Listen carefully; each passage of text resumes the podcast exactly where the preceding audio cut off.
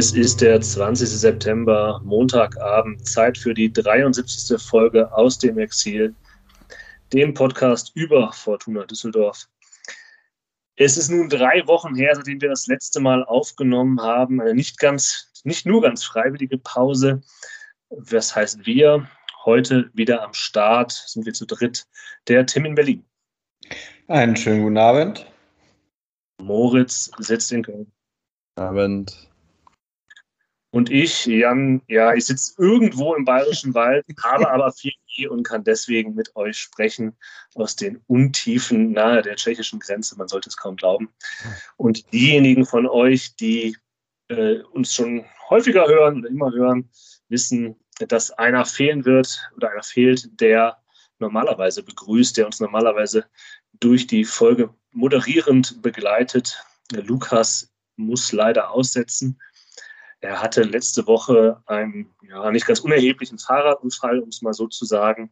Deswegen musste auch die letzte Folge ausfallen. Und ähm, er hofft, und wir hoffen natürlich mit ihm, dass er nächste Woche wieder dabei ist. Ganz liebe Grüße und gute Erholung in den nächsten Tagen und dann bis hoffentlich nächsten Montag. Lieber Lu. Ja, ja das hoffen genau. wir alle. Möglichst. Ist aber soweit auf dem Weg der Besserung, das können wir euch auch schon sagen. Ähm, genau, und wir hoffen, dass wir die Lücke ansatzweise füllen können, die jetzt hier in diesem Podcast klafft. ähm, sie klafft auch in unseren Herzen.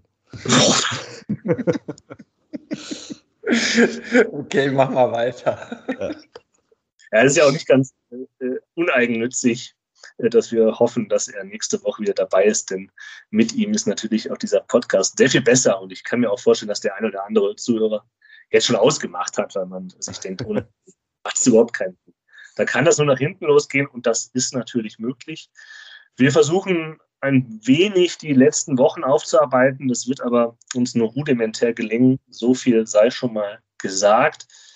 Ein wichtiger Aspekt, den wir noch nicht besprochen haben, war das Ende der Transferperiode im Sommer. Ähm, es gab ja bei der Fortuna durchaus die ein oder andere Baustelle, die man diskutiert hat, die eventuell eben doch noch bis Ende August zu schließen hätte sein können von äh, Uwe Klein und Alofs. Geholt wurde dann, und wir konzentrieren uns mal nur auf die, auf die letzte Phase dieses Transfersommers, äh, Robert Bojenik, das haben wir, glaube ich, auch schon mal ange, angerissen in der letzten Folge. 21 Jahre, ein Slowake, ausgeliehen von Feyenoord Rotterdam und wie jeder andere ausgeliehene Spieler mittlerweile von der Fortuna mit Kaufoption ausgeliehen. Wenn die Fortuna all die Kaufoptionen ziehen will, dann muss sie wahrscheinlich irgendwie, keine Ahnung, irgendwas verkaufen. Ja, ich habe gelesen, 4 Millionen, keine Ahnung, ob das ansatzweise stimmt oder nicht. Man konnte ihm, das ist ja der Vorteil, wenn man äh, ein bisschen Pause macht, ihn ja auch schon sehen, gegen Aue eingesetzt und dann in der Startelf sogar am Samstag gegen Regensburg. Gibt es Gedanken, Reaktionen auf zumindest diesen getätigten Transfer des Stürmers Robert Bojanik?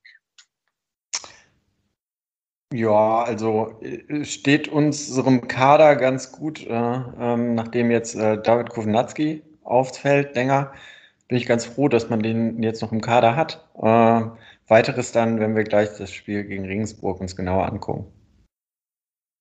Ich habe ja auch Ähnliches gedacht, so von wie, naja, aber gut, als man ihn verpflichtet hat, da wusste man ja noch gar nicht, dass David Knonski sich verletzen würde. Ja, das stimmt natürlich nicht. Ne? Also angesichts der Geschichte muss man dass er eben nicht alle 34 Spiele machen kann. Das ist jetzt natürlich so eine, eine sehr deutliche und längerfristige Verletzung sein würde. Naja, gut, aber ein, ein großgewachsener Mittelstürmer-Typ kann nicht schaden, wenn man wie dämlich flankt. Und das macht die Fortuna ja ganz gerne immer noch ruhmreich in der Flankenstatistik der zweiten Bundesliga. Ein viel größeres Thema war dann die, eine Nichtverpflichtung zunächst von Kreins und dann folgte auch kein anderer Innenverteidiger, folgte eine weitere Nichtverpflichtung eines Innenverteidigers. Oder aller Innenverteidiger. Folgte die Nichtverpflichtung aller weiterer verfügbarer Innenverteidiger. Was ja das, das, größere Problem war. Also, dass Luca Kreinz am Ende sagt, äh, Hannover hat sich mehr bemüht äh, und dass die ganze Zeit darum geht, dass irgendwer ihm dieses sauhohe Gehalt bitte bezahlen soll, was er da in Italien verdient. Da kann man vielleicht sogar äh, auch sagen, ja, da kann man dann auch als Manager nicht mehr viel machen. Ähm, was dann aber doch ein bisschen ja unschön fand ich war, dass man diese Planstelle ja durchaus, also diese offene Stelle durchaus gesehen hat und gewillt war, da zu handeln und ähm, nach Option A dann da offensichtlich nicht mehr viel in der Hand hatte und da auch dann nichts mehr zustande gekommen ist. Ja, es, es stimmt. Und es stimmt auch so, dass wenn man, wenn man unfair sein möchte und so ein bisschen in der Emotion des Momentes, als Luca Kreims in Hannover unterschrieb, da hat man sich schon gedacht, oh, oh, oh, oh ob die Fortuna da eine Alternative ranziehen äh, wird, äh, das ist zu bezweifeln. Das ist natürlich nicht gerecht. Wir wissen nicht genau, was passiert ist in der Zwischenzeit. Und ich habe im, auch das ist ein Vorteil, wenn man nicht sofort aufnimmt. Ähm, die drei Wochen Pause kann uns dann gelegen kommen. Ich habe dann schon darüber nachgedacht, wie, wie, wie hier zum Teil über dieses Transferfenster in diesem Sommer gesprochen wurde. Und zumindest ich habe ja auch so Sachen gesagt, ja, es wird halt ein Geduldsspiel sein, man muss halt dann bis zum Ende dabei sein, um dann vielleicht noch einen Spieler zu verpflichten, den ein Verein loswerden will, weil die Gehalt einsparen müssen, weil eben die Etats so äh, runter reduziert werden in Corona. Und das ist ja eigentlich passiert. Also man hat ja bis zum letzten Moment gewartet, um eben einen solchen Spieler, das war ja auch einer von Antwerpen, dann äh, die Rheinische Post berichtete davon, ja. Gespräch, und dass es aber natürlich auch hinten nach hinten losgehen kann, einfach weil Zeit wegläuft und das ist vielleicht auch Teil der Wahrheit, ja. Und Teil des von uns hier so, also zumindest von mir hier so brillanten Managers-Spiels, das ich da an, an die Wand malte, natürlich auch, auch Teil dessen, dass sowas halt natürlich auch immer schief gehen kann. Ja, ja. Das Wort zum Transfer ist dann wohl so passiert. Wurde Ihnen präsentiert von Fortuna Düsseldorf. Nein, keine Ahnung. Dafür ja, ist ja jetzt André Hoffmann zurück. Ja. Genau. Wie dramatisch ist das denn für euch, dass da kein weiterer Innenverteidiger im Kader steht? Also, also André Hoffmann ist noch nicht lange genug zurück, als dass ich da jetzt schon äh, sagen möchte, ähm, der kann vielleicht dann doch nicht den Abwehrchef spielen. Von daher möchte ich da jetzt noch kein abschließendes Urteil äh, äh, mir erlauben, aber ich fand, beide Innenverteidiger haben gerade jetzt gegen Regensburg, da kommen wir noch dazu, nicht immer sattelfest gewirkt und auch für die Möglichkeit, mal hinten äh, mit drei Innenverteidigern zu spielen, wäre das schon ganz schön gewesen. Also es ist schon, es ist schon eine Lücke, die man im Winter vielleicht dann doch noch äh, probieren sollte zu schließen. Ja, ich glaube, das ist halt ein Ding. Also erstmal mit Nedelgu, der ja auch eher sogar noch äh, Sechser sein soll oder so, aber der ist ja dann ziemlich schnell jetzt aus der Startelf geflogen mit der Rückkehr von André Hoffmann. Vielleicht braucht er auch einfach noch ein bisschen mehr Zeit zum Ankommen und so. Aber der kam, glaube ich, auch angeschlagen von der, von der Länderspielreise. Ah, okay. Ja. Gut. So ist natürlich die Frage, haben wir jetzt drei gestandene Innenverteidiger plus Jamil Siebert oder haben wir eigentlich nur zwei? So, das, das wird man irgendwie noch sehen müssen. Ja, und ich glaube, ja. das, ja. ja, das Hauptding hat Tim für mich angesprochen dass man sich damit, so wie es aktuell aussieht, und es gibt eben Fragezeichen, auch hinter Jamil Siebert, der ja noch angeschlagen ist und eben auch noch ein super junger, junger Spieler auf einer Position, wo Erfahrung einem nicht schadet und wo eben Fehler auch sehr schlecht verziehen werden. Aber was Tim meinte mit der, mit der Alternative, der taktischen, ja.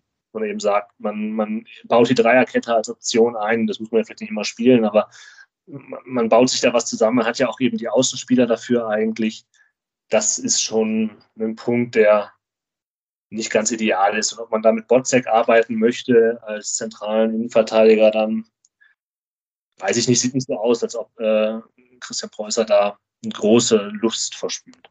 Würde jetzt mal aus dem Bauch ja. Tim Oberdorf sollte man auch noch erwähnen, der ist ja auch vielleicht noch ein äh, Wink für die Zukunft zumindest. Ja, aber also ich meine. Ist jetzt auch kein junges Supertalent, äh, ja, könnte genau. trotzdem genau. sein, dass der noch äh, eine okaye Rolle spielt. Also ähm, gesetzt den Fall, es gibt ein Sechs-Punkte-Spiel um den Auf- oder Abstieg, ähm, dann erwarte ich nicht einen Tim Oberdorf in der Startelf. In der Dreierkette, ne? Ja. Ja, genau. Die, also man nimmt sich eine Option eigentlich auf ja. längere Sicht. Das ist absolut so.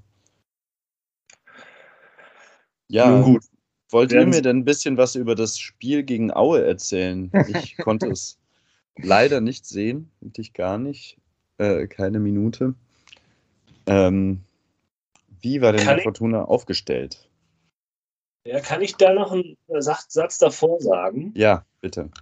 Ähm, und zwar so, ein, so, ein, so einen größeren Bogen zu machen über die letzten drei Wochen, die wir gemacht haben. Da würde ich das Aue-Spiel dann eben als erstes hineinnehmen. Man kann ja so, so, so, so Phasen in Saisons erahnen vielleicht. Und ich würde denken, dass die aktuelle Phase schon so einen Übergang darstellen könnte. Also man hat so ein Gefühl von, von Übergang, dass jetzt hier irgendwas sich verändert in dieser Mannschaft, was diese, diese erste, der Honeymoon vorbei ist und nun ähm, so ein bisschen Klartext auf den Platz kommt. Und ich will gar nicht diese These, die ich jetzt hier formulieren will, gar nicht, dass wir die jetzt diskutieren, aber vielleicht, dass wir die mal im Hinterkopf haben, wenn wir, nachdem wir Aue und Regensburg besprochen haben. Kann es sein, dass wir, dass die Fortuna aktuell von einer Ergebnis in eine spielerische Krise geht. Aha. Also ich würde schon auch noch sagen, also wir behalten das im Hinterkopf und sprechen dann darüber. Aber es hat ja schon auch im Honeymoon hin und wieder geregnet, würde ich sagen. Ja, da kann man sich aber ja wohlig in die, äh, in die, ins, ins, ins, ins Bett zurückziehen. Vielleicht auch. Lagerfeuer.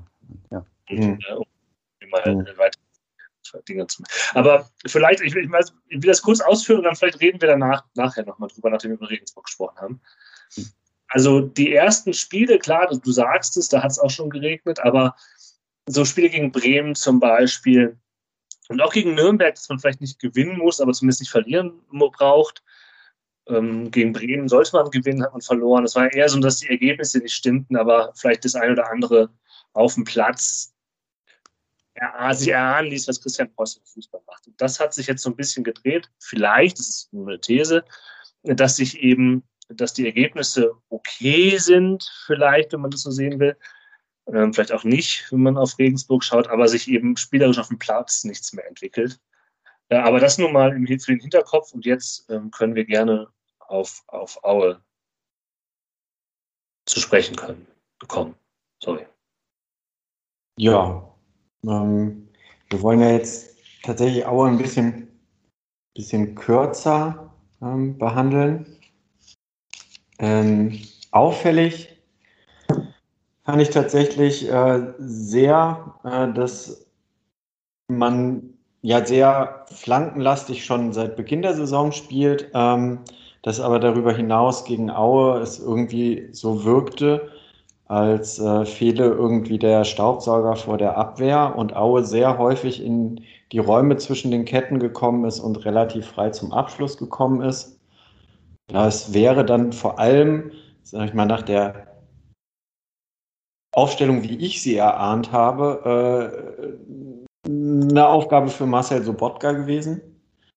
Ähm, das ist mir sehr doll aufgefallen, dass ähm, tatsächlich aus dem Rückraum der Herr Manze oder wie er heißt, äh, sehr häufig ziemlich frei zum Abschluss kam und ähm, das auch nicht irgendwie dieses Loch äh, mit der Erfahrung, dass man da äh, etwas zulässt, was man tunlichst äh, vermeiden sollte, ähm, geschlossen werden konnte. Das ist mir negativ aufgefallen. Ansonsten war es jetzt nicht so der Kracher, das Spiel. Das stimmt. Ähm, es hätte ja auch direkt in die Hose gehen können nach 15 Ja, das habe ich jetzt mal ausgespart, weil ähm, ich über, über die langen Zeitraum sehen wollte und die hatten ja jetzt nach, der, nach den ersten 30 Sekunden die fette Chance, aber jetzt nicht im Minutentakt. Genau, also eine, du hattest ja nach dem Spiel insgesamt gefragt, Moritz, bevor ich dann dieses Pferd wieder vom, von der Eisfläche gezogen habe und dann jetzt wieder, steht es wieder drauf. Ähm, komisches mhm. Bild, aber ist egal. ähm, ich glaube, so hieß das, Jan, ja, ja. Äh, die Moderation. Ein nee, Begriff aus dem Eishockey. Waren, waren echt nicht gut. Dann hat sich Fortuna nicht gefangen. Ja, und dann machen halt zwei Spieler das, wofür sie bezahlt werden. Felix Klaus, der wird bezahlt dafür, sich im Strafraum fallen zu lassen. Nicht fallen zu lassen, das, nee. das macht er nicht. Er wird gefault. So, das tut mir leid, das äh, da bin ich im Un, habe ich im Unrecht getan. Also er wird dafür bezahlt, dass er im Strafraum zum Ball geht und dann so zum Ball geht, dass, dass der Gegner ihn mitnehmen muss, ähm, wenn er auch zum Ball möchte. Das, das macht er wirklich wie kein Zweiter. Und dann, auch außerhalb des Strafraums kann er das, also das macht er schon gut. Ja. Rufen Hennings, der diesen Ball dann nicht unriskant, aber mit gewohnter innerer Ruhe hineinbringt ins Tor. Dann beginnt, glaube ich, so ein bisschen die Frustration im Düsseldorfer Umfeld. Weil ich habe das Gefühl gehabt, dass dieses Spiel gegen Aue sehr emotional diskutiert worden ist danach. Also es wurde dann trotz des Sieges ja nicht viel Positives an dieser Leistung in diesem Spiel gelassen. Und ich glaube, ein Grund dafür, dass, dass das so unbefriedigend war, dieses Spiel, dass es so frustrierend war, und das habe ich auch an mir selber gemerkt, war die wirklich katastrophale Ausführung von Kontersituationen. Ja, das wäre jetzt mein zweite Sache gewesen. Ja. Zweiter Punkt, der zweiten, er sie gelegt hat. Und da muss ich auch mal den Trainer in, in Schutz nehmen, wenn man in, über den Trainer schon sprechen möchte, oder warum sollte man das sollte am nächsten Spieltag, aber dafür, dass einzelne Spieler ihren Job individuell schlecht ausführen, kann er vielleicht nur bedingt was. Also er, er, wenn in einer Situation eine grottenschlechte Entscheidung gefällt wird, dann liegt das nicht nur am Trainer. Der Trainer der, der ist dafür zu schlecht, die Spieler in Position zu bringen und dann muss halt der eine Spiel dem anderen der Position den Ball geben. Und wenn man das nicht macht, dann ist es nicht der Trainer schuld, sondern sehr häufig bei dem Spiel Christopher Pettersson. Ja. Mhm. Der dann mit wem zum Konter hätte anlaufen können? Der mit allen. Also es war Einmal. Ja. Also es war schon echt. Es war ja nicht nur er, das ist gemein, dass ich ihn da jetzt so ein bisschen äh, rausgehe. Aber er ist mir sehr ja, speziell. Es passt schon. Hatten auch, auch eine Passquote von 47 Prozent. Passt schon. Also ich, ich hatte das Gefühl, er hätte bestimmt vier Tore machen oder halt auflegen können. Mhm. So wie er ähm, da die Entscheidungen gefällt hat in der gegnerischen Hälfte. Und das ist, glaube ich, etwas, was, was schon frustriert. Und es war halt am Ende ein unnötig knappes Spiel. Also gegen diese Auer Mannschaft, die jetzt auch gestern, glaube ich, den Trainer entlassen hat, da kann man einfach auch 2-3-0 gewinnen und fährt mit einem ruhigeren Gefühl zurück ins Rheinland. Okay, mhm. aber dann, ähm, sagen wir es mal so, dann verstehe ich die Aufregung nicht. Beziehungsweise ähm, dann kann man ja sagen, okay, daran hapert es quasi, aber im Prinzip, um jetzt nochmal auf den Trainer zu kommen, war die Fortuna gut eingestellt und äh, hätte dieses Spiel einfach mit individuell besseren Entscheidungen haushoch gewinnen können. Jein. Jein, also, okay. Äh, zum einen fand ich sehr auffällig noch bei dem Spiel, wie lange Fortuna in beiden Halbzeiten jeweils gebraucht hat, um irgendwie in der ersten bzw. zweiten Halbzeit, also im Spiel anzukommen und eigene Aktionen zu fahren. Es war wirklich in der ersten und zweiten Halbzeit auf, augenfällig, dass Aue vom Anstoß weg äh, die ersten 15 bis 20 Minuten jeweils, sag ich mal, nicht mit tausenden Chancen, aber ähm, was äh, das Spiel angeht, dominiert haben. Das fand ich sehr interessant. Ähm, und da muss ich sagen, auch in der zweiten Halbzeit, wo sie extrem hoch gepresst haben, hätte man sich nicht beschweren können, wenn durch irgendwelche individuellen Patzer hinten in der Mannschaft es auch dann eins zu eins gestanden hätte. Und ich glaube, es macht sich so ein bisschen, machte sich so ein bisschen breit das Gefühl nach diesem Spiel, ja gut, wir haben halt diesen einen Elfmeter rausgeholt, so ähnlich wie gegen Sandhausen, da brauchten wir auch erst einen Elfmeter, um im Spiel anzukommen. Aber aus dem Spiel heraus haben wir die äh, äh, Situation nie zu Ende gespielt. Und ähm, ja, wir brauchen eigentlich immer den Elfmeter, um zu gewinnen. So. Ja, weil die Kontersituation, die wir hätten zum 2-3-0 müssen, die muss man ja vor, diesem, vor dieser Situation verstehen, dass es 1-0 durch den Elfmeter steht. Ne? Und ja. das ist, glaube ja, ich, ein. Und dann, also dann hat man das Gefühl, okay, man, man ist überhaupt in dieser Situation, weil man halt einen Elfmeter gemacht hat, reingeschossen hat. Das ist nicht irgendwie der hohe Anspruch einer ambitionierten Fußballmannschaft ist. Und dann ist es so frustrierend, immer wieder diese schlecht ausgeführten Konter zu sehen. wo man denkt, das kann nicht sein, dass das nicht wenigstens einmal vernünftig durchgeht und ausgespielt wird. Das, das war halt einfach frustrierend. Und dann, dann geht es natürlich halt hoch her. Und dann schreibt man vielleicht bei Twitter oder sonst wo im Forum äh, den einen etwas negativeren Kommentar. Man muss ja sagen, er hat trotzdem 1-0 gewonnen, der Sieg geht auch in Ordnung so. Aber man merkt schon, dass der Anspruch halt ein anderer ist und dass, dass die Geduld verschwindet. Und deshalb meine ich auch, dass es eine Übergangssituation gibt, ja, dass wir eine neue Phase der Saison und eine neue Phase der Beziehung zwischen Fan, Mannschaft und Trainer treten. Mhm. Als Bewegung, ähm, wo eben diese Dinge des Anfangs, wo man eben noch ein bisschen nachsichtiger ist, jetzt schon am sechsten Spieltag, eben weil der Anfang auch von den Ergebnissen nicht so stimmte, schon anders interpretiert werden. Und vielleicht auch zu Recht, wenn man sich die spielerischen Leistungen anguckt. Aber vielleicht ist es ein Übergang äh, zum siebten Spieltag gegen Regensburg sogar schon. Ja, ich würde gerne den Übergang äh, zum Regensburg-Spiel folgendermaßen gestalten, weil diese neue Phase ist auch ähm, nach einigen Wechseln auf den Positionen dadurch äh, ähm, vielleicht aussagekräftig, dass es eine Phase ist, ist, dass man mal zweimal hintereinander mit einer für mich nicht offensichtlich auf der Hand liegenden Viererkette begonnen hat. Also zum einen äh, hat man natürlich äh, äh, André Hoffmann wieder und Hoffmann, Clara habe ich schon erwartet, aber jetzt hat auch zweimal hintereinander Florian Hartherz begonnen äh, mit, und Nachreihe auf der anderen Seite. Das ist schon eine Viererkette, die ich jetzt okay, es sind nur zwei Spiele, aber die ich jetzt eigentlich nicht als Stamm-Viererkette äh, für die restliche Hinrunde erwarte. So. Weil du ja. wen, äh, ja, gut. Ich denke, ich, außen ich, eher, meinst du? Ich, ich denke mal, das ist halt, Narei ist natürlich mit Zug nach vorne, aber wo ich mir halt auch manchmal denke, der kann vielleicht auch eine Position weiter vorne spielen. Ähm, und Hartherz ist halt eher die defensive Variante zu Kutris. Und ich hätte nicht gedacht, dass, äh, nachdem es sehr viele Wechsel ja auch teilweise gab zwischen den Viererketten, ähm, die jetzt offensichtlich so, ähm, weil Preußer ja auch in seinen ähm, Pressekonferenzen immer angedeutet hat, so langsam kristallisiert sich ein Stamm heraus. Und das scheint jetzt erstmal unsere Viererkette zu sein. Das hätte ich so nicht erwartet vor der Saison. Findest du es denn gut, schlecht oder wie stehst du denn dazu?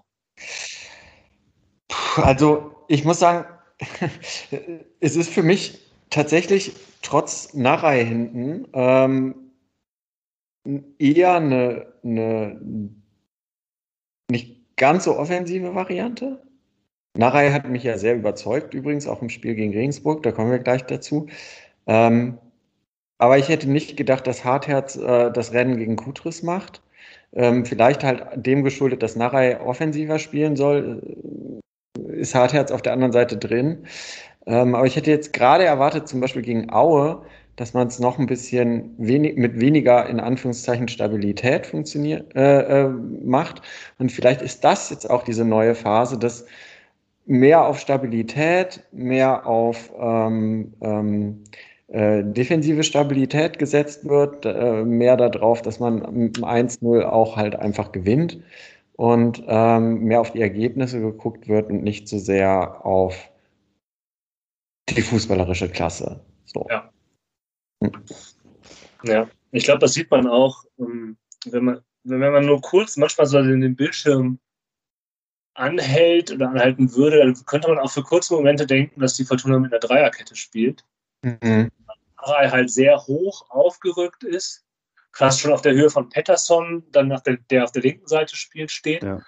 Und äh, Hartherz halt quasi wie so ein dritter Innenverteidiger schon noch sehr, sehr, sehr weit zurücksteht, dann klarer die Möglichkeit hat, halt Nareis äh, Raum ein bisschen abzudecken. Mhm. Ich würde also, sorry Moritz, ich wollte jetzt nicht den, den nehmen, aber ich, also gerade Narei, der gibt der Fortuna etwas, was sonst kein Spieler so der Fortuna gibt. Und deshalb, ich finde auch, dass er bisher einen eher positiven Eindruck hinterlassen hat. Deshalb finde ich das gar nicht so unplausibel, dass er da halt rechts spielt und Matthias Zimmermann auch mal. Ja, ja, aber da, da, da, da, da hast du was gesagt, äh, dass äh, äh, Narei halt so hoch steht, was äh, ähm, Moritz, glaube ich, vor ein paar Wochen schon mal angesprochen hat, dass so ein bisschen vielleicht auch die Idee hm, von Preußer sein könnte, ähm, dass immer ein Außenverteidiger eher defensiv steht, einer hoch steht und so eine variable Dreierreihe hinten entsteht. Das ähm, war vor ein paar Wochen aber dann halt variabler weil äh, tatsächlich äh, äh, Kutris und Narei in dem Fall jetzt, wenn man Kutris für Hartherz reinnehmen würde, sich äh, abgewechselt haben und das Spiel dadurch nicht so rechtslastig wurde. Und mittlerweile ist es halt wirklich so, dass äh, Hartherz den Part spielt, der eher zur defensiven Dreierreihe gehört und dadurch das Spiel halt sehr rechtslastig wird so. Und dann aber über links Nadelstiche zum ja, genau, aber. also, ich meine, der hat immer ein Tor vorbereitet. Ja, ja, klar. Äh, aber, ja, halt aber oft diese, dieser Flankenwechsel, der dann passieren muss, damit Pettersson ins Spiel kommt. So. Genau, das klappt nicht so gut. Und ich habe auch nach wie vor das Gefühl, dass Pettersson und Hartherz nicht besonders gut harmonieren. Ja. harmonieren. Also, dass da, da ist immer ein himmelweiter Unterschied, zumindest offensiv im Positiven äh, auf der linken Seite wie da die Pässe zwischen den beiden Außen ablaufen. Also auch wenn die vorne mit Dreierkette spielen. Ich meine, das Überraschende in Anführungszeichen war ja jetzt, dass eigentlich so eine 4-4-2-Aufstellung gewählt wurde. Mhm. Ähm, das war ja auch eher neu. Aber das auch wieder aufgefallen ist, Pettersson hing ziemlich in der Luft, ähm, hat überhaupt keinen Platz irgendwie bekommen und das würde ich auch eben dem zuschreiben, dass ähm, Hartherz weniger Menschen, äh, weniger Verteidiger oder Gegenspieler auf sich zieht, weil der nicht weiter mit nach vorne zieht. Und das ist einfach anders, wenn Kutris auf dem Feld steht. Mhm. Ähm, da, also dann, ne, vielleicht ist Peterson auch nicht besonders gut in Form. Ich habe ja, wie gesagt, das Auerspiel nicht gesehen. Aber das ist, glaube ich, dann so eine Konsequenz, die dann gegebenenfalls auch hingenommen wird, weil man ja auf der rechten Seite durchaus Druck aufbauen konnte mit vor allem Narei, der irgendwie für drei gespielt hat, den ich auch sehr stark fand. Ähm, ja, der musste aber auch für drei spielen. Ja, leider ja. Das ist auch so ein. Ja. Ich wollte dich nicht unterbrechen. Ja, nee, du hast recht. Nö, ich würde dann aber mal so weiterfragen, ähm, was ihr sonst so von diesem 4-4-2 gehalten habt, was da sich aufgestellt hat? Ich glaube, dass Christian Preußer in der Pressekonferenz danach nicht ganz die Wahrheit gesagt hat. Okay. Und ich will nicht sagen, dass er gelogen hat, was vielleicht auch Teil der Überlegung ist. Aber es gibt so ein paar Punkte, die gehen nicht auf. Und ich kann mir nicht vorstellen, dass jemand wie Christian Preußer das nicht weiß. Also er hat, nach diesem 442 ist ja nachgefragt worden natürlich, weil naja, so ein 442 ist halt eine andere Ausstellung und es gibt halt einfach Flashbacks vom letzten Jahr. Ja, da saß man eingekauert in der Ecke und dachte, oh Gott, oh Gott, oh Gott, was soll nur werden? Und das, was ihr eben beschrieben habt mit Hartess und Patterson, äh, nee, was, was, hat, was hat Christian Preußer gesagt? Christian Preußer hat das begründet mit, äh, man wolle halt stärker über die, wollte halt stärker über die Außen kommen. Genau. Äh, dann eben äh, mit dem 442 zwei also mit den Außenverteidigern jeweils dann halt zwei äh, offensive Flankenseiten bilden und da halt Druck auf die Regensburger Hintermannschaft auszuüben. Und das, was wir eben gesagt haben mit Hartert und Pettersson, das ist ja, glaube ich, nicht unbedingt von der Hand zu weisen, dass das so ist. Dass es eben nicht diesen offensiven Push über die Außen gibt, sondern dass häufig Pettersson da alleine ähm, auf Außen, Außen wirkt. Und auch bei Naray und Klaus, es ist halt das alte Problem, dass die halt dann auch so Alleinunterhalter sind auf der rechten Seite. Das hatten wir ja schon beim 4-3-3 so, dass die Außenspieler, wenn Schinter Appelkamp nicht dabei ist äh, im 4-3-3, nur zwei Optionen haben. Entweder den Pass auf den jeweils anderen Außenspieler, also wenn Narei den Ball hat auf Klaus oder wenn Klaus den Ball hat auf Narei, sei denn, sie flanken, das ist die dritte Option, oder sie gehen ins 1 gegen 1. Ja, das ist die Option, die Pettersson quasi nur hat, weil er ja. kaum Stationen hat. Äh, wenn Appelkamp dabei ist, als offensiver Achter, dann gibt es eben noch die dritte Option, dass man Appelkamp mit einziehen kann. Ja, und ich würde sagen, es gibt auch eine vierte Option. Arbeiten. Das hat die Fortuna ja gemacht. Die Fortuna hat ja nicht, diese Saison nicht durch die Mitte gearbeitet, sondern immer über Außen. Und wenn man damit dieses 4-4-2 begründet, dann erzählt man, glaube ich, nicht die ganze Wahrheit. Sondern die Wahrheit, die, die da auch mit reinspielt und die Christian Preußer vielleicht nicht so sagen wollte, ist auch, dass man über dieses 4-4-2 eine Stabilität herstellen wollte. Und das habt ihr eben auch schon gesagt. Äh, und das ist halt eher um die Defensive. Defensiv aber, ja, okay. Dass es um eine Defensive ging, dass es halt gar nicht so ein offensives Denken dahinter steckte, wie er das suggeriert oder wie er es ja auch gesagt hat, sondern dass der Gedanke bei diesem Spiel, gerade gegen Regensburg, ein eher defensiver Ansatz war mit diesem 4-4-2 und dass eine offensive Denkweise hier nicht diese Aufstellung bestimmt hat. Und das ist so ein bisschen das, was ich meine, da sagt er nicht ganz die Wahrheit, wenn er das sagt, glaube ich. Hm. Ich würde dir da vollkommen zustimmen. Ähm, und würde sogar sagen, man hat da im, ähm, in der Offensive dann, ich weiß nicht, ob man das hingenommen hat oder ob es einfach schlechter gelaufen ist als gedacht, aber man hat die Mitte ja im Prinzip komplett aufgegeben. So, ne? Es gab ja in der Defensivbewegung zwei Viererketten, die relativ eng aneinander waren. Da haben die Räume ganz gut gepasst. Also es gab nicht viel Raum für Regensburg, um großartige ähm, Angriffe zu starten. Das fand ich auch soweit so stabil und gut. Aber man äh, hat sich damit, also dann ist auch die Frage, ob so Bodka und Tanaka das so ausgefüllt haben, wie man sich das gewünscht hat. Aber man hat ja im Prinzip mehr oder weniger ohne zentrales offensives Mittelfeld gespielt. Ja. So, und da, es war in diesem offensiven Drittel, gab es keine Anspielstation. Also, es ist jetzt übertrieben, bestimmt gab es die hin und wieder mal, aber so systematisch gab es keine Anspielstation hinter den Spitzen. Was auf der anderen Seite eben auch im Spielaufbau der Fall war. Es gab keine Anspielstation für Aotanaka, wenn er das Spiel an sich genommen hat, ähm, zwischen ihm und den Spitzen. Es sei denn die Außen. So, das heißt, die einzige Option waren eigentlich die Außen und Pässe durch die Mitte. Also ja, klar, du konntest dann Pässe auf äh, Botzinik oder Hennings versuchen. Da hat, glaube ich, auch einfach noch einiges, vor allem äh, bei Botjenik. Sag nochmal, wie man ihn ausspricht, Jan. Bojenik, glaube ich. Bojenik, okay. Ähm, einfach auch viele Sachen noch nicht geklappt. Ich war, der hat auch am Anfang, finde ich, eher Fehler in der Annahme und in den ähm, Entscheidungen und sowas gemacht. Alles okay. Aber dass man, also ja, es, es wurde diese Option sich komplett genommen. Hm. Darf ich mal was fragen, Moritz? Hättest du dieselbe Aufstellung in einer anderen Anordnung und zwar mit einer Raute im Mittelfeld besser gefunden? Ähm,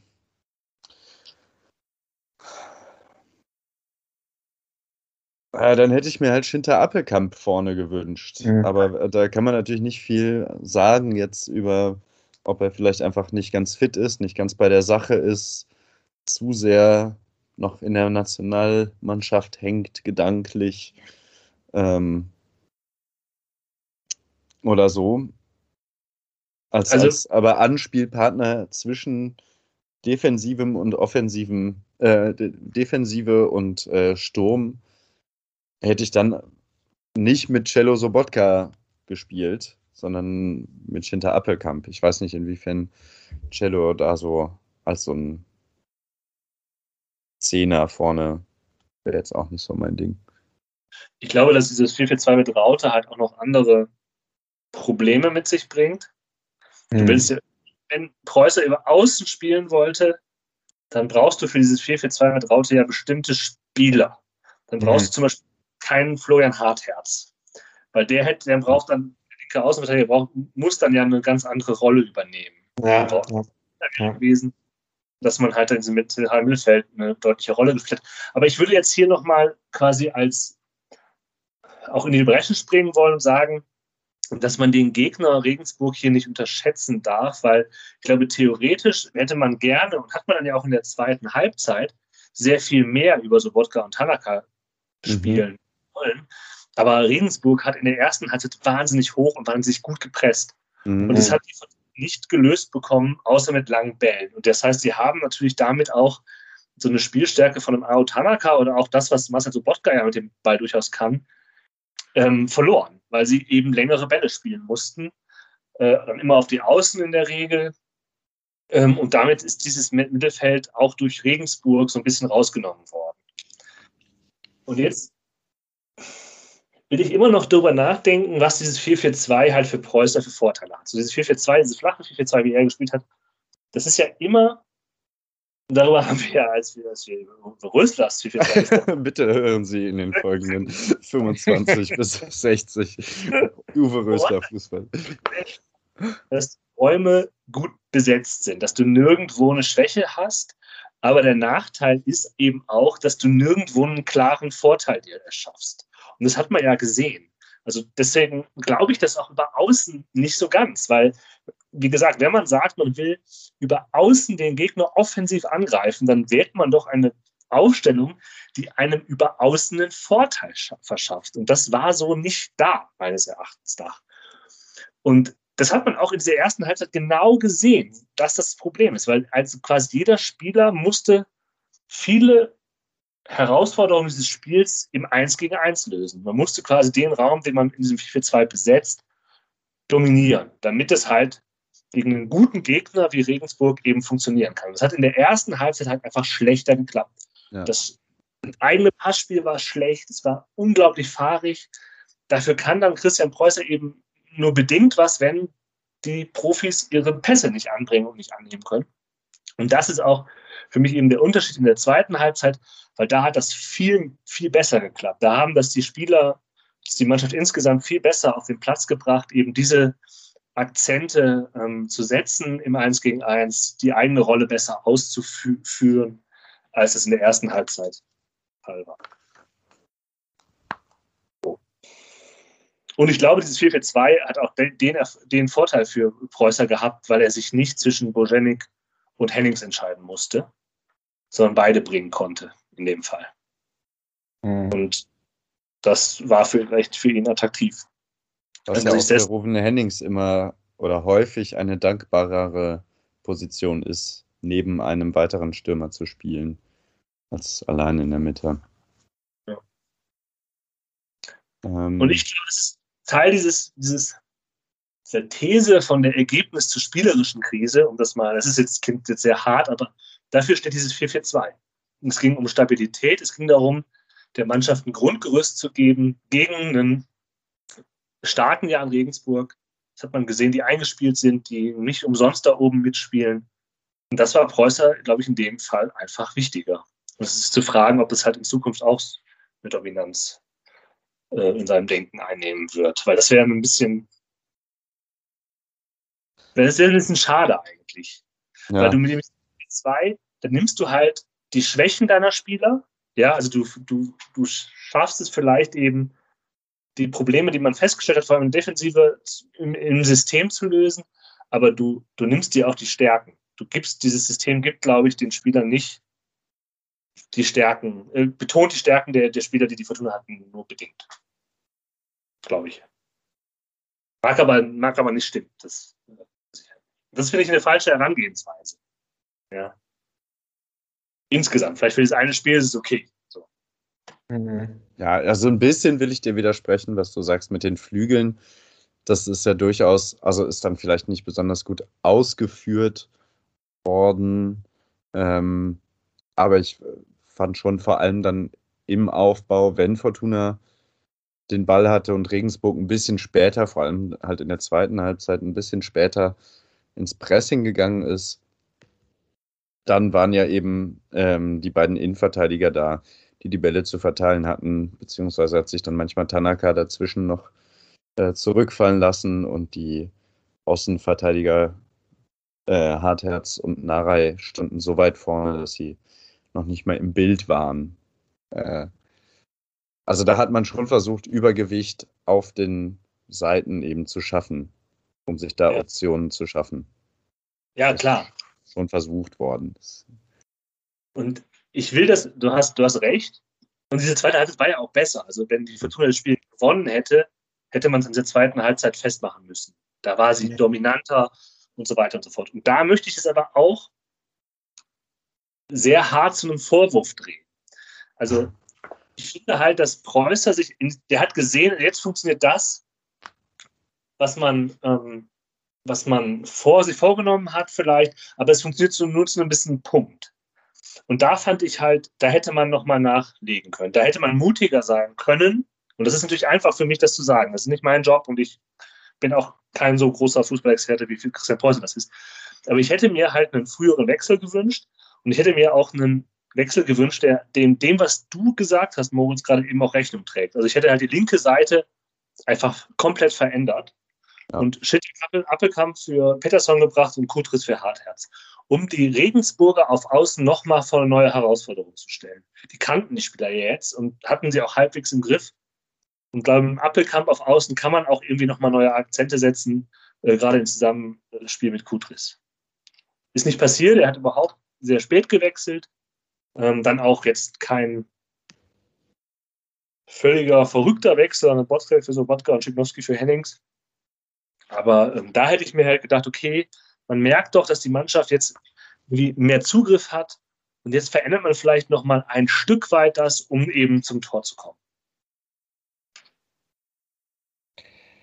Tja, was nehmen wir denn aus dem Spiel mit? Also die, du hast ja tatsächlich, Jan, schon richtig gesagt. Äh, irgendwie nach der Länderspielpause ist so eine, so eine neue Phase in der Saison angebrochen und ich will nicht hoffen, dass das jetzt die 4-4-2-Phase wird, weil so viel konnte ich jetzt mit dem Spiel, auch wenn es in der zweiten Halbzeit tatsächlich besser funktioniert hat, dann doch nicht anfangen. Also es, du hast es schon richtig gesagt, es hat mit Sicherheit auch äh, was damit zu tun, dass man dem starken Mittelfeld von Jan Regensburg etwas entgegensetzen wollte und das wird man hoffentlich dann gegen Ingolstadt nicht so tun müssen.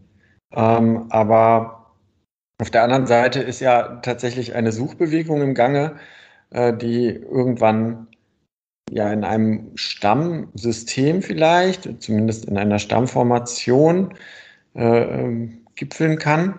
Und ähm, für mich ist es momentan sehr unklar, wie Christian Preußer jetzt eigentlich spielen will oder ob er jedes Spiel abhängig vom, ähm, vom Gegner ein bisschen anders daran gehen will.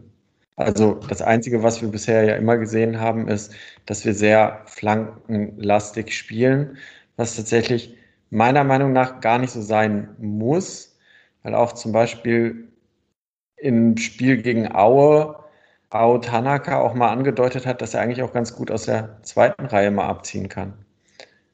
Aber Jan, wie würdest du es sehen? Geht das jetzt äh, weiter mit der Stabilität oder was erwartest du denn jetzt, wenn ich, wenn mir das erlaubt sei, schon mal über den Tellerrand hinauszugehen gegen, gegen Ingolstadt, ohne dass wir uns den Gegner angeguckt haben? Ähm, einfach so vom Gefühl her probiert man jetzt derselben Viererkette das Vertrauen weiter auszusprechen? Probiert man wieder mit zwei Stürmern es nochmal zu probieren? Oder glaubst du, dass ja, Preußer das wieder dem Gegner anpasst? Also ich glaube, ich möchte, kann das gar nicht auf Ingolstadt münzen, weil das so weiß ich wenig zu wenig über Ingolstadt. Und ich jetzt hier durch meine diversen Monologe ja auch zu Deut die Deutungshoheit über dieses Spiel auch an mich gerissen äh, gegen eure, euren Widerstand. Äh, oder, äh. Aber was mich ja stört, ist ja gar nicht, dass es über die Außen geht. So, das kann man ja machen, das ist ja vollkommen in Ordnung. Nur was mich halt stört, ist, dass, diese, dass, dass das System, so wie es gespielt wird, über außen eigentlich fast nur die Flanke von außerhalb des Strafraums als Option über außen zulässt. Und genau. man kommt aber selten in den 16er von außen rein, um dann mal einen gefährlichen Pass in den 16er zu spielen. Das ist, und ja. wir sehen, dass es, halt, dass es halt klappt. Und das Tor ist ja aus einer Situation auch entstanden, dass man eben im 16er etwas flacher war. Äh, klar, dann rutscht er einmal durch, dann schön eine Flanke von Hartz wieder rein. Aber es ist ja genau so eine Situation, die man auch braucht, wo man Unruhe und eine Unordnung in den gegnerischen Verbund hineinbringt, durch so einen, in dem Fall nicht ganz gewollten Seitenwechsel. Und dann macht das Bojanik sehr gut, aber das ist viel zu selten passiert, meines Erachtens nach. Und das liegt eben daran, dass dieser Außenspieler, obwohl der Fokus auf ihn gelegt wird, zu wenig geholfen wird. Hm. Ja, es ist tatsächlich in der 56. auch nochmal, da hat Bojenik auch nochmal eine dicke Chance. Da geht es auch, äh, da wird er auch nicht hoch angespielt, sondern geschickt von Pettersson. Und für mich ist halt so ein bisschen die Frage, ähm, vielleicht bin ich da auch einfach äh, ein bisschen zu gutgläubig und der ist ja jetzt auch schon ein paar Wochen beim Team, aber ob halt vielleicht auch bestimmte Passwege ähm, in den nächsten Wochen, wenn man wirklich ist, nochmal mit zwei Stürmern vorne drin passiert, äh, entstehen werden, äh, äh, wenn man länger zusammen trainiert und es halt tatsächlich dann einfacher ist, äh, solange man noch nicht so lange ähm, miteinander trainiert, äh, den hohen Ball reinzuspielen, weil Bojenik ja auch ein großer ist, großer Stürmer. Und äh, ob da nicht in den nächsten Wochen noch was in Gang kommen kann, so. Also eine Sache möchte ich noch dazu sagen. Ich finde, die, ähm, diese Zweier-Sturmspitze rechtfertigt ein bisschen mehr diese Häufigkeit der Flanken mhm. Äh, und auch die, die Physis von Bojenik. Und das hat man ja auch wunderbar gesehen. Ich meine, er macht irgendwie dann noch ein, also das Kopfballtor ist super, ne? wie er da irgendwie noch ein Stück zurückgeht und dann. Äh, es sneakt sich so vorbei bei dem. Genau, das ist schon ziemlich cool. Und also ja auch doch eindeutig da ein Zielspieler ist. Ja. Ähm, Rufen Hennings fand ich eigentlich auch nicht schlecht, der war auch aktiv. Ähm, das heißt, diese hohen Flanken von außerhalb des 16ers sind dadurch so ein bisschen mehr gerechtfertigt, würde ich sagen.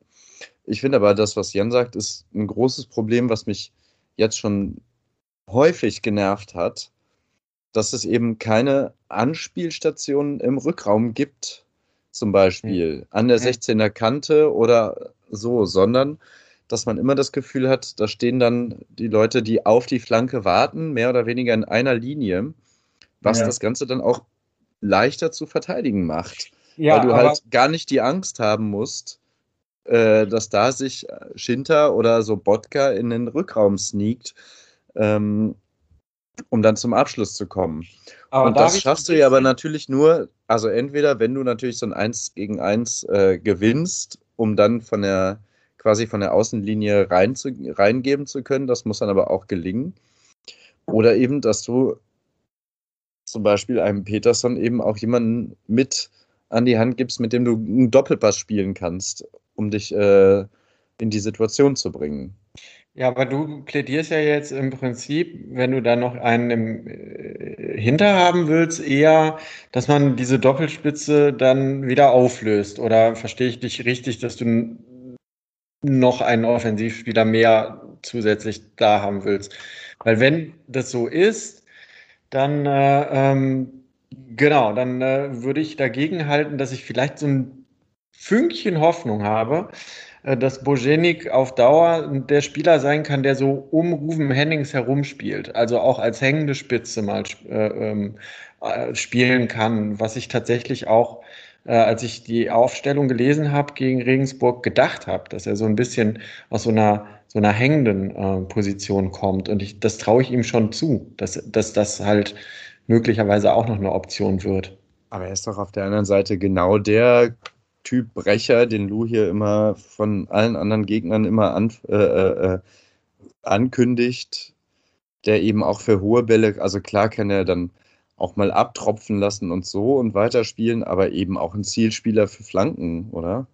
Ja, beides. Also ja. ich dachte deshalb ein bisschen variabler um äh, Ruven Hennings herumspielt. Und ich meine, in der einen Szene, die ich eben angesprochen habe, wurde er auch ja quasi in den Strafraum geschickt und kam halt aus der Tiefe und hat einen guten Passweg angeboten durch seinen Laufweg. Also ich sehe das schon so, dass äh, Ruven Hennings, äh, sag ich mal, die Spitze ist, die ein bisschen weiter vorne spielen wird auf Dauer. Hab da auch tatsächlich die Hoffnung, dass er dann ich äh, auch mal quasi diesen Raum hinter dem absoluten Stoßstürmer besetzen könnte. So. Ja, aber das ist dann ja irgendwie genau umgekehrt. Also ich glaube, das, was man sagen kann, ist, ähm, das war auffällig, das hat ja auch Christian Preußer nach dem Spiel gesagt, die Abstimmung zwischen Bojenik und Hennings, was die Raumaufteilung angeht, die war noch nicht 100 Prozent und da können wir sicherlich nochmal äh, den auch, das ist ja auch klar, äh, die Zeit geben, ähm, um, um sich da zu finden in diesem, diesem Zwei-Mann-Sturm. Und dann wird man ja auch sehen, wohin die Reise geht, wenn, wenn Preußer so weiterspielen möchte mit zwei Stürmern halt vorne. Was ich mir vorstellen kann, weil Bojenik macht vom Spielertyp halt Sinn, dass man den geholt hat. Für die Art und Weise, wenn man über so aus zu viel macht, habt ihr jetzt alles schon gesagt. Und Rufen Hennings ist eh Rufen Hennings. Ähm, die Probleme sind halt, wie, wie nutzt, wie bringt man diese, diesen Verbund dazu, die Stärken, die individuellen Stärken dieser Mittelfeldspieler und der Außenspieler gut in Szene zu setzen. Über Schitter Appelkamp haben wir jetzt noch gar nicht groß gesprochen, dass er jetzt das zweite Spiel in Folge nicht äh, gestartet ist. Ist vielleicht auch ein gutes Zeichen, dass es gar nicht so ein großes Thema ist. Also, dass, dass der auch mal zwei Spiele eben nicht im, im Zentrum steht und einfach mal auf der Bank sitzt. Und das heißt ja nicht, dass er jetzt immer draußen ist, aber dass halt dass vielleicht einfach die Pause bekommt und im nächsten Spiel gegen Ingolstadt dann wieder, wieder eingesetzt werden kann. Aber ich finde es eigentlich ganz gut, dass er es gar nicht so ein Thema ist, dass er, dass er nicht da ist. Aber natürlich im Hinterkopf ist es natürlich trotzdem da, dass man sich überlegen muss, wie kann man eben so ein Autanaka, so ein Appelkamp oder so Wodka in Szene setzen. Also ich wünsche mir halt mal Spiele zu sehen, ähm, wo Tanaka und Appelkamp gemeinsam wirklich auf dem Platz stehen und ähm, da, ich könnte mir halt einfach gut vorstellen, dass das genau die Verbindung ist, die dann auch in diesem offensiven zentralen Mittelfeld funktionieren kann. Oder auch auf dem Flügel. Ich meine, Appelkamp auf dem Flügel, wissen wir auch, rückt immer wieder ein ins Zentrum und zieht da Löcher und so. Das wäre was, was ich mir perspektivisch einfach wünschen möchte, weil ich finde, man sieht bei Tanaka auch, dass der echt ein guter ist, dass der einen guten Pass hat, ähm, dass er ein gutes Auge hat. Und ähm, ich glaube, das hat sehr viel Potenzial. Ich würde aber noch auf ein anderes, ähm, wo wir bei Stärken und Schwächen sind, noch ein anderes Thema, es tut mir leid, äh, ansprechen. Was man ja unbedingt verhindern muss, ist, den Gegner Flanken in den 5-Meter-Raum schießen zu lassen. Weil dann ähm, doch leider viel zu häufig Kastenmeier wie, wie ein Pferd auf dem Eis ähm, durch den 5-Meter-Raum läuft, springt, mhm. schlittert. Es ist langsam, sind es viele Male gewesen, oder nicht? Mhm. So. Also es ist schon wirklich einfach nicht mehr ein gutes Gefühl. Selbst wenn er in anderen Partien auf der Linie überragend gehalten hat, häufig. Wird das Gegen doch langsam. Ja.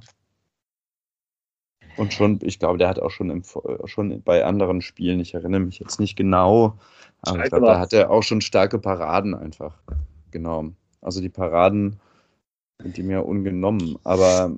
Ja, also du hast schon recht, äh, er hat auch äh, stärkere Spiele gehabt, weil ansonsten äh, würde man äh, nach diesem Patzer auch direkt wieder darüber nachdenken, ist es denn jetzt wieder eröffnet, das offene Rennen zwischen den äh, Torhütern. Das sehe ich gerade nicht so. Wie seht ihr das? Also ich glaube, die Diskussion ist da, ob man das jetzt will oder nicht. Also die Rheinische Post berichtet darüber. Ähm, man hat das Gefühl, dass das auch innerhalb der Mannschaft vielleicht irgendwie eine gewisse Unzufriedenheit darüber gibt oder Preuß hat auch, ich weiß nicht, ich will auch nichts Falsches sagen, aber so richtig klar geäußert hat er sich, glaube ich, dazu nicht. Mm, aber dass das ein Thema ist, das ist, das ist nicht von der Hand zu weisen. Das ist, wie Moritz sagt, das ist echtes Problem. Bei jedem Standard musst du hoffen, dass der Standardschütze des Gegners das Ding halt irgendwie zum Elfmeterpunkt zieht und nicht in den Fünfer rein. Mhm. Das gleiche Bild. Und das geht halt nicht in der so einer Liga, wo halt der Gegner viel über Standards, oder ja, jeder Liga geht das nicht. Jeder Gegner. Da ist ja auch keine Entwicklung zu sehen. Mhm. Ja. Ja, also das ist halt Strafraumbeherrschung nach Standards kann äh, tatsächlich nicht gar nicht auf dem Trainingsplan stehen, weil die, Schwäche ist ja bekannt und es wird nicht besser. Und trotz allem glaube ich nicht, dass äh, uns da jetzt unmittelbar in den nächsten Wochen ein, eine Demontage von Florian Kastenmeier oder ein Torwartwechsel ins Haus steht. Also das ist ja einfach klar, nach so einem Patzer äh, hat die RP mal was zu schreiben wieder. Die müssen ja jeden Tag ihr Blatt füllen. Aber ich sehe das noch nicht so, dass äh, er jetzt angezählt ist und äh, aus den einfachen Gründen, dass er vorher sehr viele stabile, gute Spiele ge äh, gemacht hat. Finde ich halt nicht. Ja. Sondern der hat halt mal ein gutes Spiel. Mhm. Und dann hat er auch ein Spiel, wo er halt, wo man, wenn man hart ist, und das ist, sollte man nicht sagen, wo er das Spiel verliert. Bremen. Mhm. Ja, immer gegen Bremen. Ähm, aber immer gegen Bremen. auch, auch dieses Spiel gegen Regensburg, wo man einfach Glück hat, dass es, dass ja. da er da halt ein, ein, einschreitet. Und ich finde halt, das ist keine aufgebauschte Geschichte, äh, die die RP da bringt. Das ist jetzt nicht einfach so, wir machen das, weil wir was schreiben müssen, sondern es hat einfach valide Gründe, darüber zu sprechen, dass es ein Problem ist. Ja. Deswegen muss man darüber reden. Deshalb kann ich mir schon vorstellen, es ist die Frage und auch die große Kunst, dass, dann das, dass man das gut macht und ohne dass das Kastenmeier allzu geschädigt wird. Aber dass man sagt, wir geben ihm jetzt mal eine Pause und wir bringen Wolf oder sogar Gorka. Ja, das aber das ist eben das Ding. Ich würde nämlich noch weitergehen und würde sagen, wenn es eine, ne, man hat sich ja für diese Zwischenlösung mit Wolf und Gorka entschieden, so von wegen Gorka wird rangeführt und Wolf ist quasi so der, Backup Nummer zwei, bis dann Gorka irgendwann vielleicht Stammtorwart sogar werden kann und so.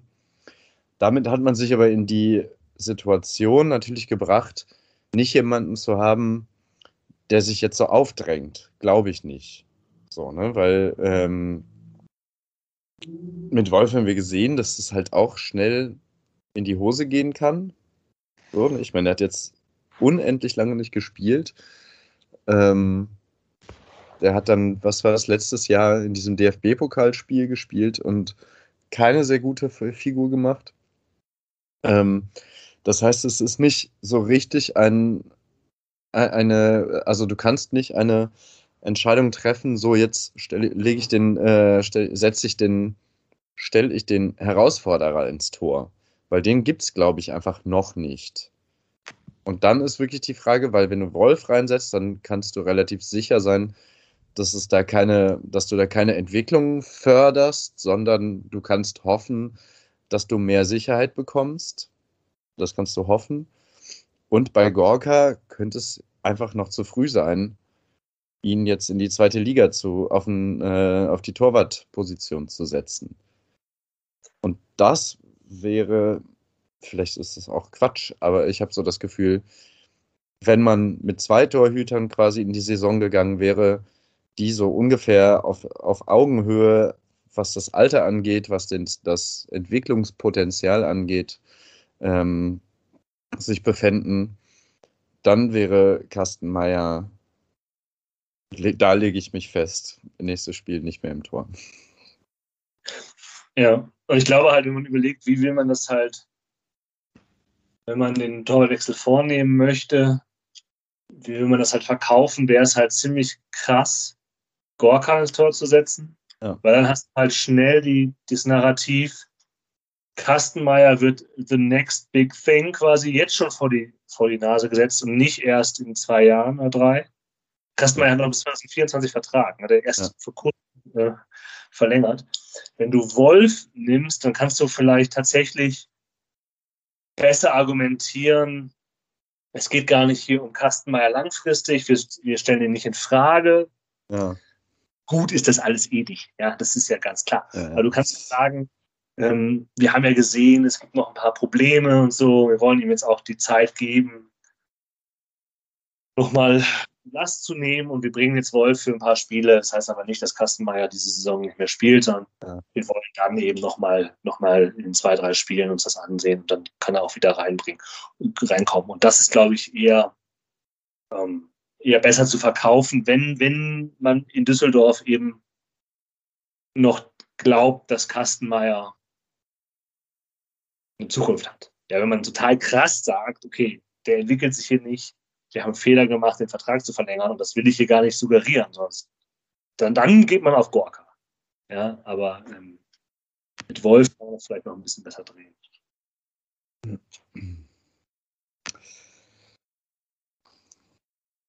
Ja, man, man würde sich ja auch einfach wünschen, dass das, weil ich äh, habe auch Kastenmeier gern und äh, würde ihm und uns natürlich auch wünschen, dass sich diese beständigen Fehler einfach mal irgendwie überwinden ließen. Aber es, es gibt ja einfach ganz offensichtlich ein klares Problem. Das ist das, also ich glaube, das ist das Einzige, ne? Diese hohen Bälle. So. Äh, ansonsten ja. ist er auf der Linie stark, generell beim Rauskommen stark, ähm, hat sehr, sehr gute Reflexe, hat auch fußballerisch immer mal wieder gute Ideen. Also, wenn es schnell geht nach vorne, finde ich auch immer mal wieder gute Pässe nach vorne, gute Abschläge. Aber das ist halt schon irgendwie ein gravierendes Problem. Hm. Ja, ein weiteres Problem, was ich glaube ich einfach aus Routine mal in jeder Folge weiterhin anbringe, solange es noch ein Problem ist, äh, ich hoffe, in, den, in der, der kommenden Trainingswoche werden wieder viele Standards trainiert. Ähm, die Offensivstandards, die lassen äh, weiterhin äh, zu wünschen übrig. Ja, es fehlt. ja tatsächlich an einigen Stellen. Da war ein schlechter Freistoß von Hennings, wo dann der Nachschuss von Clara gut ist, aber der Freistoß selbst war halt eine Katastrophe. Und äh, auch die Ecken teilweise, wo man schon wieder sich daran erinnert hat, dass ähm, man früher bei Ecken manchmal das, die Befürchtung hatte, jetzt bloß nicht in einen Konter, Konter zu laufen. also tatsächlich solche Ecken waren da auch wieder dabei. Also ich muss ganz ehrlich sagen, ich habe mir hier einmal aufgeschrieben, weiterhin Ecken aus dem Horrorkabinett und ähm, ich hoffe, dass das besser wird, weil ähm, ich kann mich noch so gut daran erinnern, dass ich letztes Jahr gesagt habe in irgendeiner Folge, endlich hat man mal so Eckentore, wo dann so dann halt ein Kopfballtor gemacht hat. Und äh, ich muss ganz ehrlich sagen, bei einer Ecke, die Fortuna zugesprochen bekommt, bin ich momentan nicht euphorisch. So. Man muss aber sagen, es war das eine oder andere Mal knapper, als man das also Clara hat gegen Aue auch einen knapp vorbeigesetzt. Hast ja, aber, genau. also, äh, wenn man beide Spiele jetzt sieht, okay. Aber gegen Regensburg waren da wieder einige, ähm, ja, diskussionswürdige Offensivstandards dabei. Ich möchte auch noch übrigens positiv. Ja? Ja, äh, auf die Positiv. These können wir Ja. dann nochmal äh, da kannst du kommen. bringen. Ja, Sind wir in der Übergangsphase von der Ergebnis zur spielerischen Krise oder ist das Wort Krise eigentlich überhaupt nicht angebracht? Meine Antwort ist nein, Jan. Ja. Ähm, ich bin nicht der Meinung und ich bin nach wie vor der Meinung, ist, also es gibt verschiedene so Faktoren. Es gibt auch verschiedene Sachen, die in verschiedenen Vereinen gerade gut laufen. Ähm, wenn man jetzt zum Beispiel Paderborn sich äh, anguckt, die ja jetzt gerade echt einen Lauf haben und äh, einfach weitermachen, wie sie vorher vor dem Trainerwechsel weitergemacht haben. Also ich glaube, man sollte wirklich dieses dicke Schiff Fortuna Düsseldorf nicht unterschätzen, was das alles mit sich bringt.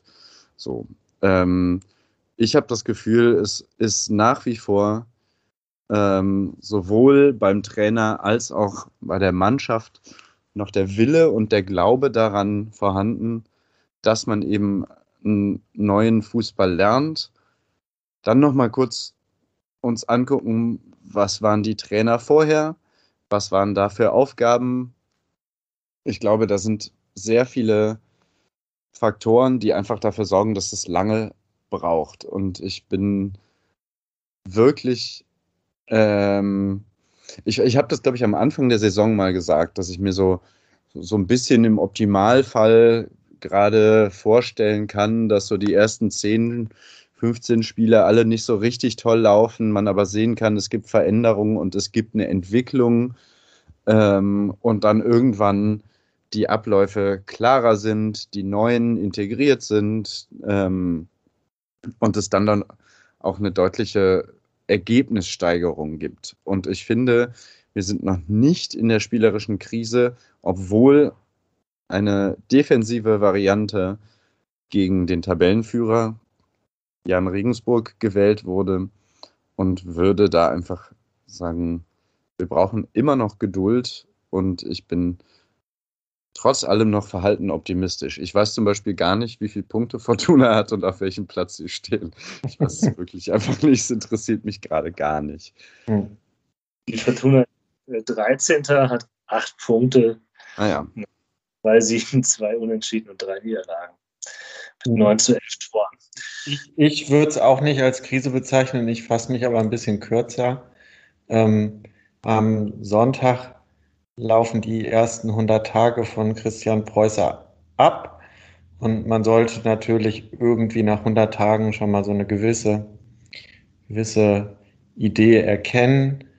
Ich muss sagen, ich gebe ihm noch ein paar Spiele. Es ist tatsächlich immer noch für mich äh, eine Suchbewegung zu sehen. Es sind Sachen, die mir gut gefallen haben. Es sind Sachen, die noch nicht optimal klappen. Ich bin sehr gespannt und das wäre jetzt die Überleitung für Ingolstadt, wie man gegen einen, sage ich mal, potenziell etwas schwächeren Gegner als die letzten zwei, weil Aue immer eklig ist, in Aue zu spielen und man jetzt gegen den Tabellenführer gespielt hat, wie man dort auftritt, wird für mich auf jeden Fall spannend. Ähm, und vor allem auch, ob man eine offensivere Herangehensweise wieder wählt, ähm, finde ich auch spannend, weil wenn man tatsächlich mit einer defensiveren Variante äh, daran geht, dann gehe ich fast davon aus, dass äh, Stabilität über allem steht, bis man sich um ein paar Plätze hochgearbeitet hat. Und dann werde ich auch ein bisschen nervös, weil Ergebnis und Stabilität vor spielerischer Entwicklung weiß ich nicht. Und ich habe ein bisschen die Sorge, äh, dass äh, ähm, Christian Preußer sehr deutlich mittlerweile merkt, ähm, dass Fortuna Düsseldorf auch mit dem medialen Umfeld nicht der Sportclub Freiburg 2 ist. Und das hat man auch immer gesehen, wenn er jetzt die letzten Spiele gejubelt hat. Das waren immer so Eruptionen. Er steht schon enorm unter Druck und ich hoffe, dass er dem nicht alles unterordnet und jetzt nur noch auf Ergebnisse geht. Lieber Tim, darf ich ganz kurz dich daran erinnern, dass du vor diesem äh, Einwurf von dir gesagt hast, du wirst dich jetzt aber kurz fassen. Das war ein bisschen TV-Triell-mäßig. Jo, danke. Das aber wir sind ja heute auch ein gutes Triell. Ja. Also ich finde, sich kurz fassen zu wollen, dann halt zwei Stunden Folgen aufzunehmen, das ist einfach unser Signature-Move. Ja. Unsere DNA. Ja. Aber heute hatten wir auch zwei Spiele zu besprechen und wir ja. waren ein bisschen raus. Ja. Dafür sagen wir jetzt einfach nichts über Ingolstadt, oder? Wir sind, wir sind 17. und Maxi Beister spielt da. Oh yes. Ich sage mal, dass ich bei vielem, was Tim eben gesagt hat, ist das unterschreiben kann. Ja. Diese Angst, diese Sorge, dass äh, sich was verändert und dass Sachen unter diese spielerische Krise, was ja. ich in dieser Einstiegsthese ähm, man kann halt einfach, wenn Leute das argumentieren und sagen, puh, ich sehe hier Rückschritt äh, quasi von, von Bremen nach Regensburg. Ich sehe hier nicht, wie sich weiterentwickelt wird. Äh, das, was man ja auch, das ist ja das, die große Erzählung, mit der man in die Saison gegangen wird. Man hat ja jetzt einen jungen Trainer, dem will man ja Zeit geben, der hat eine gute Mannschaft an der Hand und der wird ja was entwickeln. Und wenn jetzt Leute sagen, das sehe ich hier gerade aktuell nicht, dann finde ich, kann diese Person das mit guten Gründen sagen. Und mir fallen da nicht so viele Gründe ein. Aber wie Tim sagt, es ist auch noch zu früh, den Stab zu brechen. Und das ist vielleicht eben auch Teil des Schlusses dieser Folge. Ja. Gut. Ist gut. Aber noch, noch ganz kurz, erwartet ihr eine äh, forschere äh, Herangehensweise gegen den 17. Ingolstadt, also auch von der Aufstellung, Einstellung hoffentlich, weil man ja tatsächlich oft ein bisschen schwerfällig jetzt in die letzten Spiele reingekommen ist? Also offensivere Aufstellung oder, oder nicht? Ich glaube, dass man, dass wenn das Preußer, wenn er sich die aktuelle Spiel in Regensburg anguckt und sagt, okay, wir haben unsere Probleme, womit sind wir nicht klargekommen, dann muss er sich überlegen, und das weiß ich schlicht und einfach nicht, äh, ob Ingolstadt genauso gut und erfolgreich presst wie Jan Regensburg. Und wenn er sagt, nö, dann kann, er, dann kann ich mir gut vorstellen, dass er mit der gleichen Ausstellung wieder in, in das nächste Spiel geht. Wir werden sehen. Ich wünsche mir Shinta Appelkamp zurück in Form und Aufstellung. So sieht's aus. Nun gut, dann, das jo. war 73. Folge von Aus dem Exil. Grüße nochmal an Lou, gute Besserung und hoffentlich nächsten Montag nach dem Ingolstadt-Spiel wieder zu viert. Ja. Also, Bis dann, macht euch eine gute Woche. Ciao, ciao. ciao.